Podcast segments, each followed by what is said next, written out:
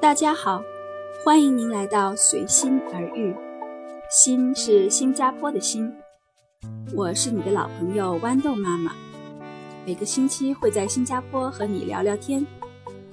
今天我们来说一说新加坡小学生的考试。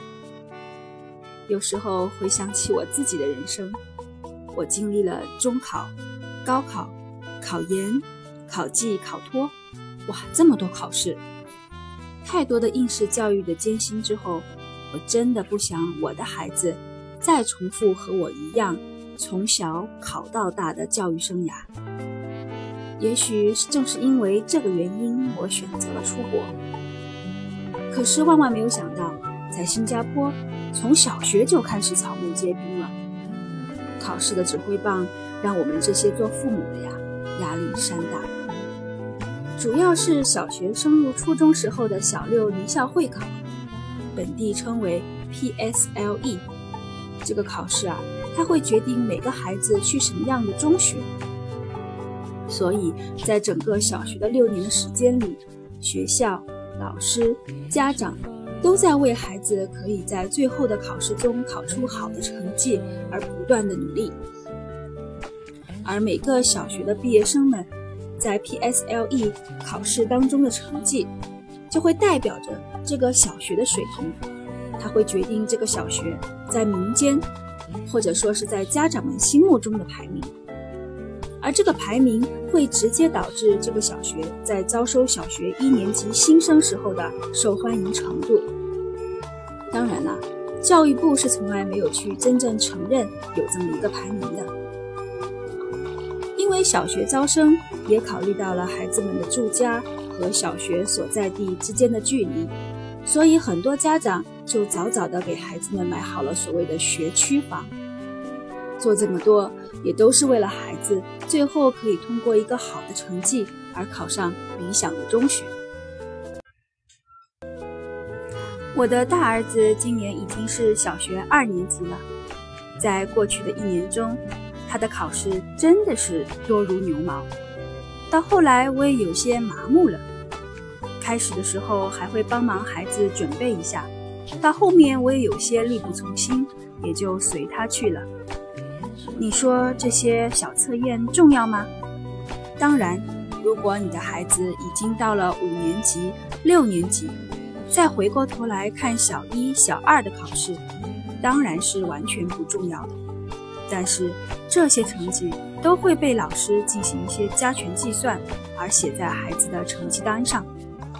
我想每个负责任的家长都不会希望自己的孩子的成绩单看起来很扎眼吧。下面再来说说新加坡整个小学六年级的学期和考试的安排。当然啦，每个小学都会有一些个体上的差异。主要来讲呢，每一个学年都是从一月一号开始，一整个自然年就是一个学年，然后分成四个学期，每个学期大约十个星期，需要进行考试测验的科目有数学、英文和华文。大家知道，语言的考察是多方面的，所以对于英文和华文都会有口语、听力、语法和写作。等多方面的考试，每一个方面都是分不同的日期来考试的，所以如果每门考试之前都要复习的话，整个小学的生活就变成了前几个星期还可以放松点，从第五个星期开始，基本上每周都有不同的考试。当然啦，每次测验都是题量非常小的，是给小一、小二的小学生们适应一下考试的感觉。还好有一门数学，每个学期基本上只考一次。对于学习，温故而知新是很重要的，因为不断的有考试，至少我会督促我的孩子在考试前进行一下复习，而且通过不断的小测验，能够了解孩子的学习状况。如果在某一方面落下太多，老师和家长可以采取一些行动来帮助孩子们及时的赶上。可是，就是在去年，新加坡教育部进行了重大的改革，那就是从今年开始，小一、小二的小学生们没有考试了，因为据说教育部有做过调查研究，就是觉得小一、小二的小学生们还没有做好考试的准备，而且每个孩子在认知的发展程度上速度是不一样的，这样一直的考试也没有什么意义。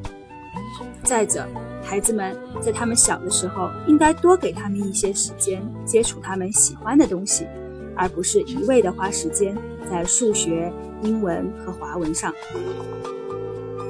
这两个观点我都是非常赞同的，尤其是对于语言的学习。虽然听说读写是四个不同的能力，但是在孩子的积累过程当中，他们又是浑然一体的。无论是英文还是华文，都需要孩子们通过一个相对时间长的积累，从量变到质变，才会有一个飞跃。我这里所说的量变的积累，我想大家都明白，那就是大量的阅读。你读的东西多了，自然就能说能写。而所有那些为了应付考试而编撰的考试习题，真的是只能把人变成考试机器。这么小就让孩子们开始不断的做题目，意义真的不大。而且说真的，从今年开始，因为没有了各种考试的小压力，我的生活也变得比较从容起来。和孩子们在一起，也可以做一些玩一些他们很有兴趣，我也觉得很有意思的事情。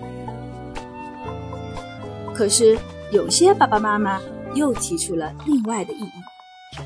因为只是取消了小一、小二的考试，但是从小三开始还是会有考试呀，而最终所有的孩子还是要参加小学离校考试呀，还是要通过考试的成绩来报考他们可以去的中学呀。小一、小二没有考试，家长们不知道孩子的具体情况，到了小三才知道孩子哪一科不好，不是有一点晚了吗？最重要的一点就是。按照从前的做法，到小学三年级的时候，每个学校会根据孩子们小一、小二的成绩来分班。如果没有了考试，该怎么分班呢？教育部说，没有了硬性的考试，还是会有各科老师给孩子们一个定性的评价。这样的规定更让人觉得不放心，因为如果是定性的评价，就很难有公平的标准。每个老师的主观因素都会影响对一个孩子的评价。现在关于分班的标准，每个学校还没有具体的政策出台，我也是在观望这件事情。所以啊，根据上面讲的这些，考试不是不好，适度就可以。我觉得之前的考试确实有点多，是应该减减，但是是不是应该完全减到零？值得商榷。好了，本期我就只对自己的孩子的情况提出了这样一个话题。感谢您的聆听，我们下一期节目再见。